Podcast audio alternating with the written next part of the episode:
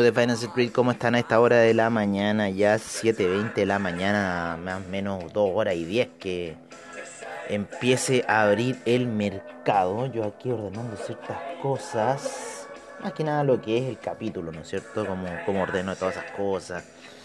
Eh, agradecer a Anchor, ¿no es cierto? Anchor, la que hace posible que todos estos podcasts puedan salir para ustedes. Eh, y bueno, como lo grabo es netamente desde el celular. Así, así se graba, ¿no? Hoy día ya no se necesitan grandes estudios de grabación ni nada. Todo desde el celular. Eh, micrófono, música de fondo y sería. Así se graba un episodio de Anchor, por lo menos como yo los grabo, ¿no? Y cómo se escucha la música de fondo. Y como ustedes dicen, oye, pero ¿cómo puede mezclar tan bien? Compadre, está sonando la música de fondo tal cual yo estoy hablando en este minuto.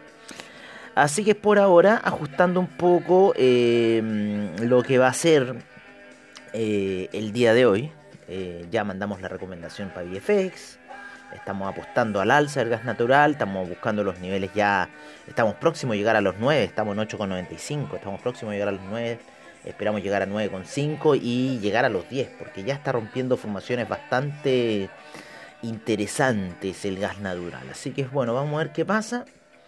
Vamos a ver qué pasa con eso mientras hacemos esto. Davos está en la palestra, ¿no es cierto? Está moviéndose ahí todo el tema, bla, bla, bla, para acá, bla, bla, bla, para allá. Que Ucrania acá, ayer habló Zelensky, ¿no es cierto? Eh... Oye, los futuros caen después de que Snapchat, del, del dueño de Snapchat, eh, da un, eh, un profit warning.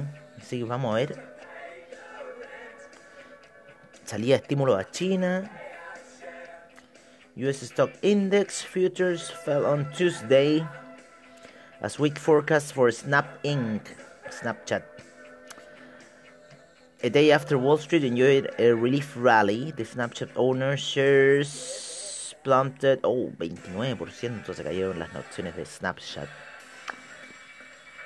After the company slashed its second quarter earnings forecast and said the company had worsened faster than expected in last month. O sea, está mal para Snapchat la cosa. Mm.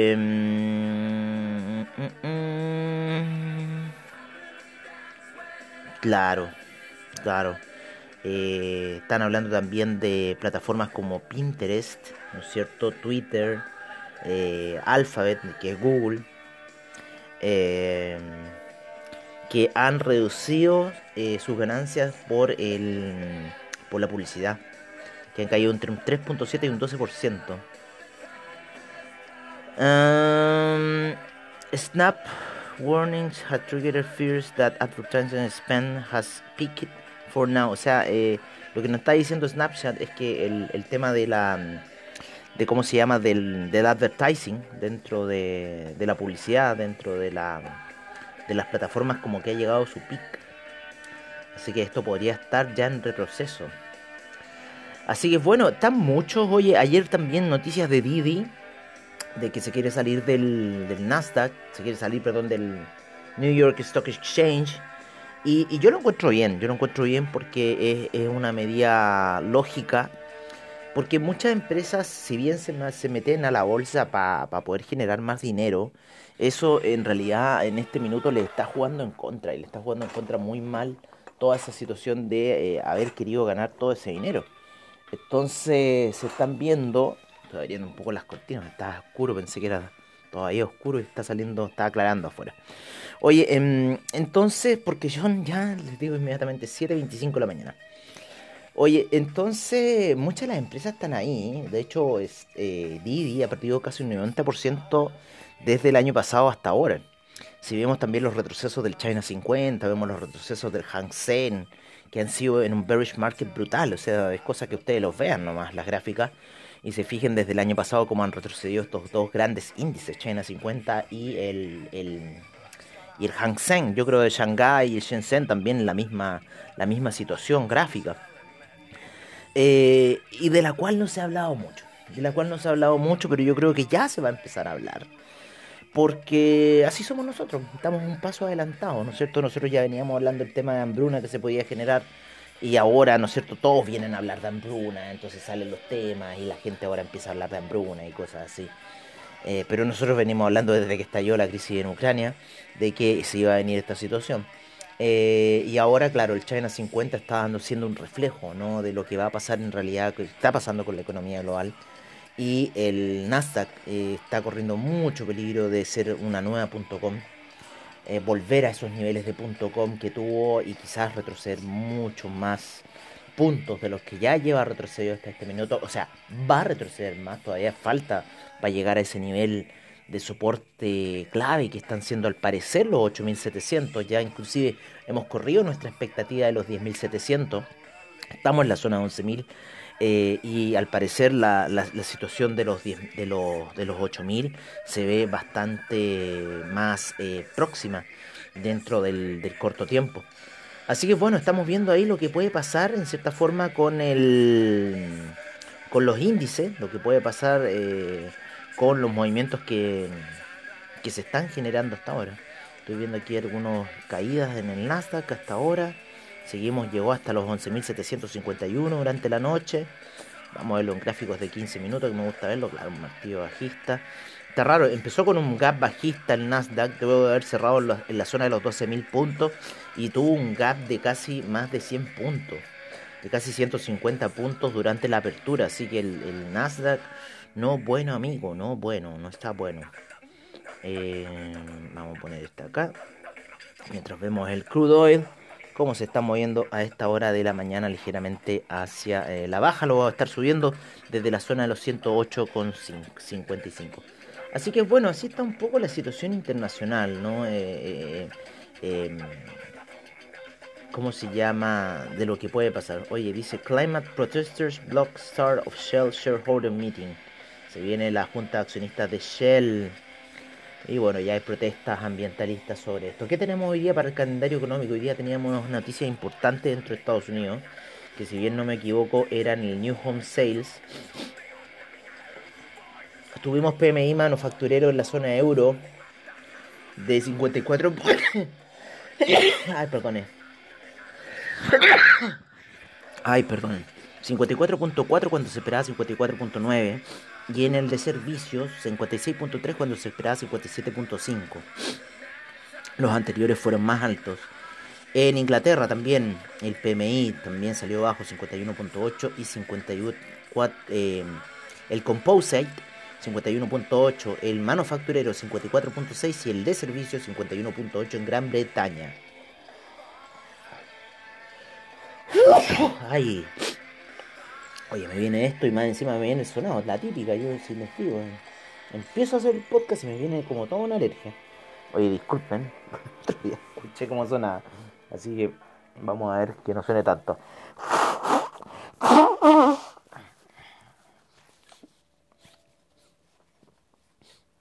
Hoy día tenemos el retail sales de Ucrania en el mensual y en anual y la balanza comercial también. Eh, tenemos el PMI manufacturero y el de servicios para Estados Unidos a las 9.45, 15 minutos después del campanazo de Wall Street, así que movimientos van a ver. Tenemos también el New Home Sales para el mes de abril. Se esperan 750.000 viviendas, el mes pasado fue 763.000, eso a las 10 de la mañana. Luego a las 12.20 tenemos a Powell que va a hablar. Eh, y a las 2 de la tarde la Christine Lagarde ¿no es cierto? Va a hablar también. 2 de la tarde, más 6, son como las 8 de la noche, ya bastante tarde va a hablar Lagarde. GDP en Singapur. Y tenemos eh, decisión de tasas de interés para eh, Nueva Zelanda. Se espera que suba a un 2% la tasa de interés. Así que ojo con eh, esta situación que se va a dar en Nueva Zelanda porque va a hacer mover el neozelandés y el neozelandés se mueve bastante. Así que eso tenemos para hoy día como calendario económico. Vamos a ver si hay alguna report. Hoy día salieron Ralph Lauren, puras chicas, AutoZone, NetEase. Mañana tenemos Nvidia, Nvidia mañana, Costco, Costco el día jueves, así que interesante. Salesforce el próximo martes. Interesante lo que se viene. Veamos. Eh... Oye, cómo cambian las noticias aquí en Investing. Hoy estamos con un VIX con un 2.25% de alza, mientras que el Dow Jones está con un 0.50% a la baja. Y el, y el S&P 500 con un menos 0.87 a la baja. Y como les digo, fuerte gap bajista en la reapertura del mercado. En la reapertura del mercado a las 6 de la tarde de los futuros.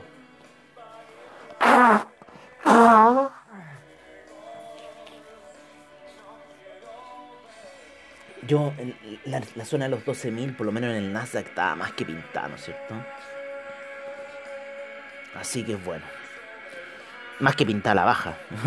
Eso estoy, estoy diciendo, más que pintar la baja. Pero fuerte el gap bajista que se pegó. En el Dow Jones también. Y el Dow Jones siguió a la baja. Ahora recién está recuperando algo. 2.14% el VIX. Vamos a ver cómo están esos major índices a esta hora de la mañana. Mientras yo ahí me seguía sonando. Miren cómo cerró ayer el spot. El spot del Dow Jones cerró con un 1.98% de alza, 1.86 el S&P, 1.59 el Nasdaq, 1.10 el Russell 2000, mientras que el VIX está ya con 2.21 a esta hora. Como que cae, sube, cae. Eh, el Bovespa ayer con un 1.71% de alza, mientras que el IPC de México con menos 0.27. Vamos a ver cómo está el IPSA que ojo el IPSA, eh, eh, todos se preguntan por qué está subiendo, eh, oye, 7% vapores, weón, conche tu madre, weón. ¿Cómo recupera, weón? Mientras que Taibu también sale el hoyo con un 7%. SQM en los 83.700. Sigue subiendo SQM. Y esto es lo que yo iba a hablar. Sigue subiendo SQM producto de, de una situación bastante interesante. ¿Y cuál es esta situación? Que eh, SQM es productor de fertilizantes. No es el tema del litio lo que está haciendo subir en este minuto a SQM, sino que el tema de los fertilizantes a nivel global. Y eh, Rusia era uno de los grandes proveedores de fertilizantes a nivel global. Y bueno, hoy día SQM se está haciendo cargo de, por lo menos yo creo que aquí en la industria local, entonces por eso ha subido tanto el precio de SQM, porque los fertilizantes de esta están siendo altamente demandados. Y, hace que suba 5.68% el día de ayer, llegando hasta los 83.700 de SQM, o sea, está incansable a punto de llegar a los 100.000 pesos. El IPSA, por su parte, ya está en los 5.127 puntos, subiendo un 2.90% el día de ayer. Ayer sobrepasa la barrera de los, 4, de los 5000, vuelve nuevamente a esta zona y está bastante fuerte el IPSA y va a seguir fuerte. 2.53% eh, el Merval, mientras que eh, la bolsa en Lima 0.95% y 2.10% el Colcap en Colombia. Otra la que también puede ir fuerte puede ser Perú, dentro de las bolsas netamente por el tema de, eh, de los fertilizantes. Así que tenganle mucho ojo a lo que está pasando aquí en SQM y lo que puede pasar en otras industrias relacionadas a los fertilizantes. Por otra parte, estamos en una Europa negativa a esta, esta hora, con un menos 0,64 el DAX, menos 0,14 el FTSE, menos 0,71 el CAC, el Eurostock 50 con menos 0,60, mientras que el IBEX con menos 0,01, eh, la Bolsa de Milán menos 0,35, mientras que la Bolsa Suiza 0,32. La bolsa austríaca con 0,17% de alza, mientras que el MOEX sube un 1.55% no, cae un menos 1.02 y el RTCI sube un 1.55%. Mientras que la bolsa en Tel Aviv eh, con menos 0.73 y 0.39 el Tadabul al share.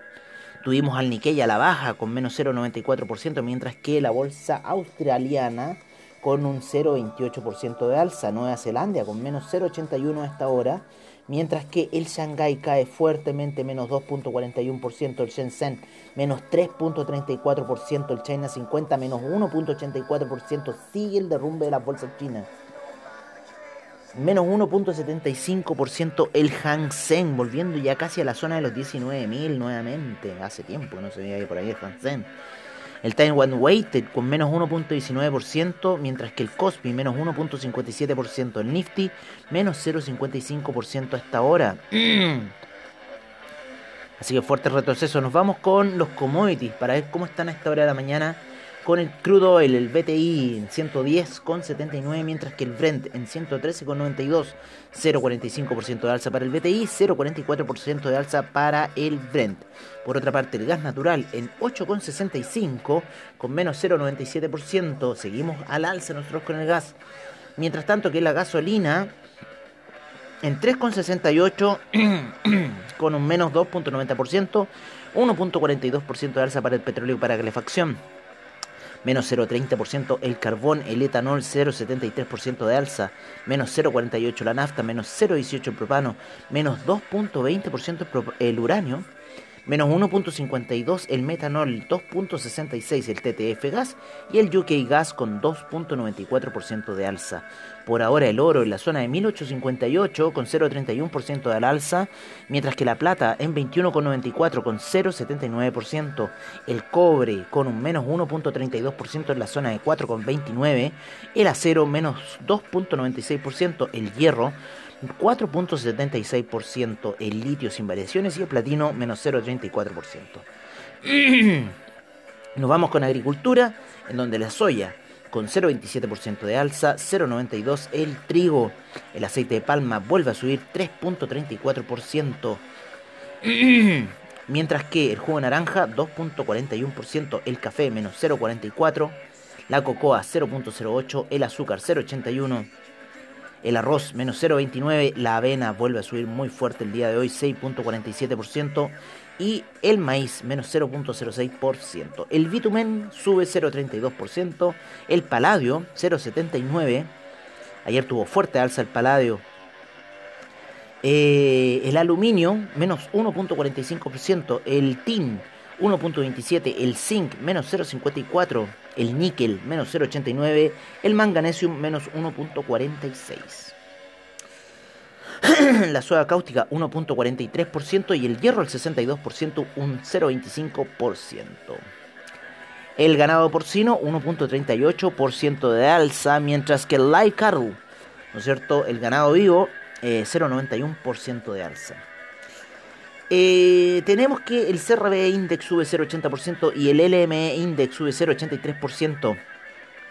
SIP GSCI un 0,85% de alza, la energía nuclear menos 0,48, menos 0,93 la energía solar, los permisos de carbono de la Unión Europea suben 4,50%, mientras que el índice de energía eólica un menos 0,53% a esta hora de la mañana.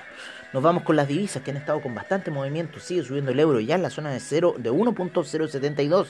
Así que estamos viendo caídas para el dólar index. 1.251 eh, la libra, 0.708 el dólar australiano, 0.644 el neozelandés, 127.41 el yen. Se mantiene bastante estable en esa zona. 6.67 el yuan. El franco suizo en 0.964, 964 el dólar canadiense, 1.278. 19,83 para el peso mexicano y en 4,81 el real brasilero. El rublo en 56,50. Mientras que el dólar index en 101,95. 101,95, wow. ¿Cómo se ha matado el dólar index? Por otra parte, el peso chileno en 827,90 termina cerrando el día de ayer y yo creo que las operaciones de hoy podrían seguir a la baja. La grimna en 29,25, el peso argentino a punto de entrar a los 119, 118,82. 26% se ha depreciado el peso argentino en lo que va del año, en el, en, en el year trade, ¿no es cierto? 3.972 eh, para el peso colombiano, mientras que el peso chileno, ya lo dijimos, 827. Y el sol peruano en 3,71. Así que bastante bien el sol peruano. Mira que nuestras monedas es como la tercera en devaluación en este minuto en Latinoamérica. No, a ver, la, la segunda después del peso argentino. El peso chileno después viene 26% el peso argentino, 12% el peso chileno en devaluación en el year trade, ¿no es cierto? Después nos seguiría Costa Rica, creo que Costa Rica. No, ahora aquí hay otra que está peor. Haití, la divisa de Haití. No, no podemos ser como esos países. Surinam, su divisa malísimo. Y para qué hablar de Venezuela, que tuvieron que quitarle una cantidad de decimales. Estaba como en 4 millones, ¿no es cierto? Ahora vale 4.92. Pero en un minuto un, un dólar eran 4 millones de bolívares. Sí que con un 62% de devaluación la moneda. O sea, estamos en esa onda, no podemos estar. Pues ya, pues, oye, Boris, ¿sabes qué ponte a cobrar el, cobre en pesos chilenos, weón? Me importa ya, ¿sabes que los agricultores ya la han hecho mucho? Ya son unos abusadores, weón. Ya me tienen bastante la cabeza hasta acá. Todo esto se va a la, mierda por los agricultores. Ay, que me, tengo un peso tan bajo que no puedo hacer nada. ¿No te gusta vender en dólares? Por culpa de ellos estamos como estamos. Bueno, y también toda la inmigración que se llama. Porque ¿quién fue ahí el ministro de... Este weón que... No, no el que se quiso tirar al presidente, ese creo estaba con Piñera. El último, el que parecía... El que parecía Dimondo. No me acuerdo. Todos lo recuerdan por la foto que tenía como Dimondo. Oye, vámonos con el criptomercado a esta hora, ya 21 minutos de emisión, 7.42 de la mañana. Estamos viendo fuerte caída ayer del criptomercado. Eh, un buen sopetón. Está, mira, está que sube, llega a los 30.000, pa, se mata. Sube, pa, se mata. Hoy día ya el Ethereum en 1974. Eh, donde tenemos 13.422 con monedas en CoinGecko, 619 exchanges. Han caído, ¿no es cierto? Estuvimos con 627 en un minuto. 1.319.000 millones de market cap. Menos 3.7% es lo que ha caído las últimas 24 horas. 94 mil millones en volumen transado. Ha subido el volumen.